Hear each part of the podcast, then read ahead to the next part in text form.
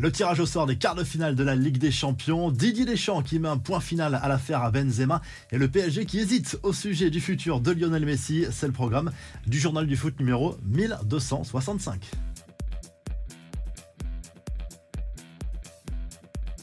Et voici pour commencer le tirage au sort des quarts de finale de la Ligue des Champions effectué ce vendredi midi. Énorme choc entre Manchester City et le Bayern Munich avec un match aller en Angleterre. Le Real Madrid affrontera Chelsea, première manche à Bernabeu. Les vainqueurs de ces deux premiers duels se retrouveront en demi-finale. Duel 100% italien également entre l'AC Milan et le Napoli. L'autre club milanais, l'Inter, sera opposé au Benfica Lisbonne.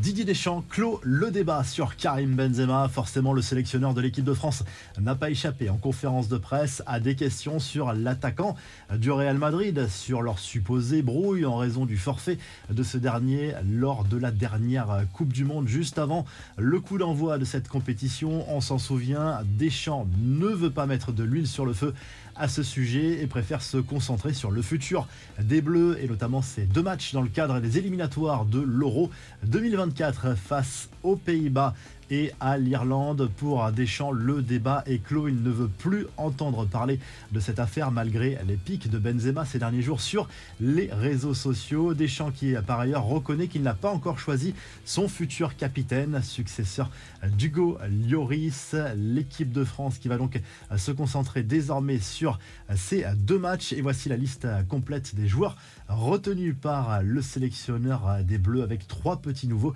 Wesley Fofana, Kefren Turam et Brice Samba. Les infos et rumeurs du mercato, les discussions se poursuivent entre le PSG et l'entourage de Lionel Messi au sujet d'une potentielle prolongation de contrat. Deux possibilités sont étudiées activer l'année supplémentaire déjà en option ou signer un nouveau contrat d'un an avec une année supplémentaire en option. Côté salaire, l'Argentin voudrait se rapprocher de Kylian Mbappé, mais le PSG n'est pas prêt à céder à toutes les demandes du clan Messi. Certains au club estiment d'ailleurs qu'il ne faut pas repartir avec la MNM la saison prochaine. En clair, Messi ou Neymar doit partir.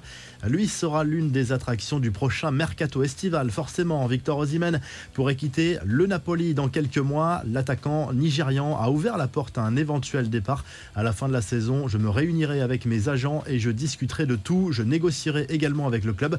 Nous travaillons pour une solution ensemble, a confié le buteur napolitain. La mise au point sera l'avenir de Paul Pogba au micro de Sky Sport. Le directeur sportif du club turinois a les rumeurs sur une éventuelle envie de la vieille dame de se séparer du milieu de terrain français dès cet été. Patrick Vieira, viré par Crystal Palace, le coach français a été démis de ses fonctions d'entraîneur ce vendredi. Le club londonien, 12e de Première League, n'a gagné aucun match en 2023, mais ça peut paraître dur tout de même pour l'ancien international tricolore qui n'a pas non plus une équipe pour viser beaucoup plus haut. Et Thierry Henry vise, lui, le poste de sélectionneur des États-Unis selon ESPN. Il vient de refuser de prendre en charge l'équipe de France féminine, les États-Unis qui accueilleront, on le rappelle, la prochaine Coupe du Monde avec le Canada et le Mexique. Les infos en bref, le PSG va-t-il quitter le Parc des Princes? La direction est en pleine réflexion pour son stade et consulte ses supporters les plus fidèles avec une enquête en ligne. Plusieurs options sont à l'étude. Si la mairie accepte de vendre le parc, l'enceinte sera rénovée et agrandie. Il y a aussi l'option du Stade de France qui serait lui aussi rénové et deux projets de nouveaux stades dans l'ouest parisien. Engouement énorme en Argentine. La fédération a indiqué que plus d'un million et demi de personnes ont tenté d'acheter un billet pour la rencontre entre les champions du monde et le Panama prévu le 23 mars au stade monumental de Buenos Aires, un match qui sera entouré de festivités pour célébrer le titre acquis au Qatar.